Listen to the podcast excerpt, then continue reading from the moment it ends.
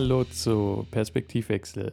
Nach einer etwas längeren Pause ähm, nun wieder eine Folge, in der es heute darum geht, wie die Geburt ablief. Ich ähm, ja, möchte vorab schon mal sagen, die Qualität der Aufnahme ist für mich persönlich etwas ungewohnt, weil ich parallel auf die kleine achte. Und äh, ja, deswegen bin ich nicht in meinem gewohnten Studio-Setting, aber ich wollte euch wenigstens nicht allzu lange warten lassen. Okay, starten wir. Als es dann hieß, die Kleine will sich auf den Weg machen, habe ich mich ja auch auf den Weg gemacht.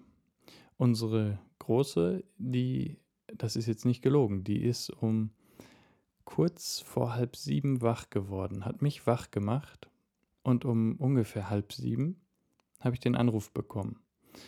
Als wenn sie es gewusst hätte, war ich auf jeden Fall zu dem Zeitpunkt schon wach.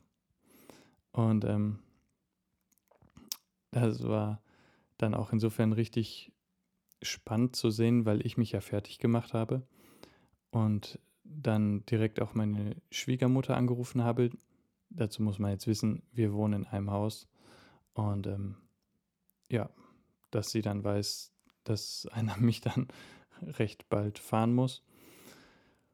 Und dann natürlich auch die kleine damals, die große heute, äh, beaufsichtigt werden muss.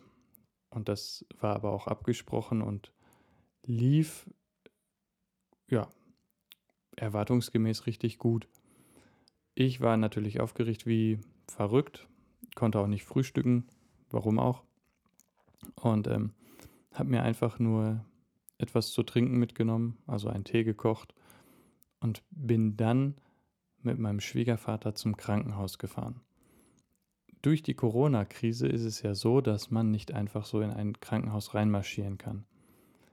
Ich musste über die Notaufnahme, wo ich dann Fieber gemessen bekommen habe und ich einfach nur das Gefühl hatte, das Personal ist mit blinden Menschen total überfordert.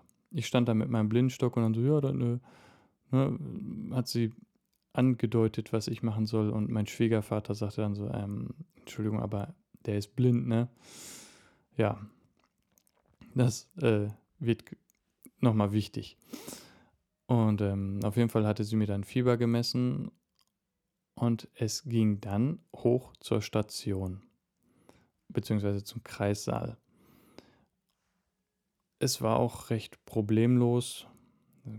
Vom Weg war ja überhaupt keine Gefährdung für mich oder irgendwen.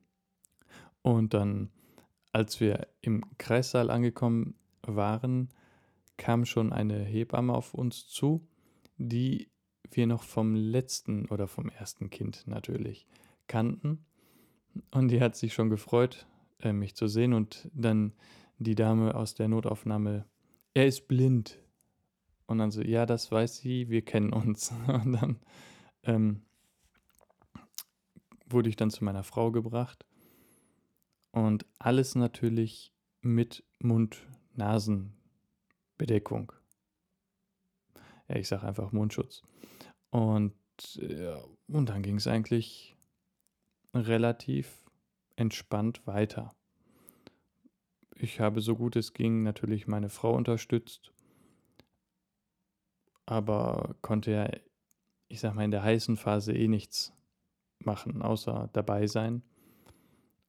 Und ähm, eine, eine Situation, ich habe zwar gesagt, kein Blut und alles, aber ich sag mal, die Hebamme hat mir dann etwas Gutes tun wollen und hat dann irgendwann gesagt, so, ah, gib mal deine Hand und dann, ah, hier ist das Köpfchen. Und dann, das war aber noch zu einem Moment, wo ich gedacht habe, so, nee, das äh, ist mir noch zu früh. Das Kind ist ja noch nicht mal ganz draußen. so, ne? Aber war ja dann trotzdem etwas Besonderes natürlich. Ja, aber als die Kleine dann zu Ende geboren wurde und anfing zu schreien, war das für mich so ein überwältigender Moment, wo ich äh, echt nicht wusste, fange ich jetzt an zu heulen, falle ich um, ähm, Und vor allem, was muss ich jetzt machen? Wie kann ich jetzt meiner Frau noch irgendwie helfen oder sowas? Weil im ersten Moment war ich natürlich total Tunnelblick und im zweiten Moment war mir natürlich klar, ey, hier ist noch eigentlich äh, Action um uns herum, ne? Und natürlich habe ich dann auch die Nabelschnur durchtrennt. Und da musste ich mich etwas überwinden. Ich meine, bei unserer Großen habe ich das ja auch gemacht, aber da war es dann auch wieder so ein Moment, wo ich mir dachte, so, okay, ich weiß, es tut niemandem weh, es fühlt sich nur komisch an und äh, ja, Augen zu und durch, ne? ja, und das war dann auch im Grunde erstmal alles, was mit der Geburt so an sich zu tun hatte. Ich habe dann die Kleine ähm, auf dem Arm gehabt, während meine Frau weiter versorgt wurde.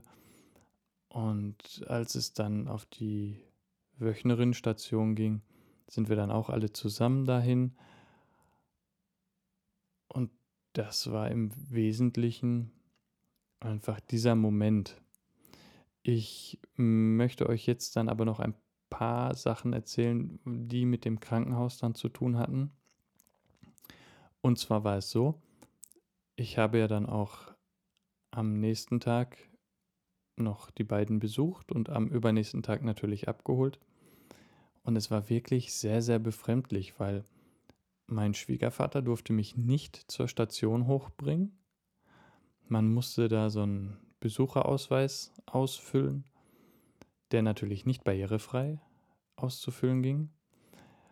Und es kam dann immer jemand von der Station runter und hatte mich dann ja abgeholt. Und das war echt ein merkwürdiges Gefühl, wenn man da mit so einem Mundschutz dann im Krankenhaus unterwegs ist und kein Arzt. ähm, war wirklich sehr, sehr befremdlich für mich. Zumal auch am Tag, wo ich sie dann abgeholt hatte, habe ich dann gedacht, so, boah, jetzt holst du das Kind in eine böse, gefährliche Welt, wo ein Virus grassiert, den man nicht sieht und vor dem ja man die Leute irgendwie auch nicht beschützen kann. Aber naja, es ist halt diese total verrückte Zeit, wo man auch vielleicht sich etwas von den Medien allgemein verrückt machen lässt, wenn man so wie ich, in relativ engen Intervallen viele Informationen versucht zu sammeln. Und da war es dann auch wieder meine eigene, ähm, ja, mein eigener Umgang mit dieser Thematik, die mich da dann so nervös hat werden lassen.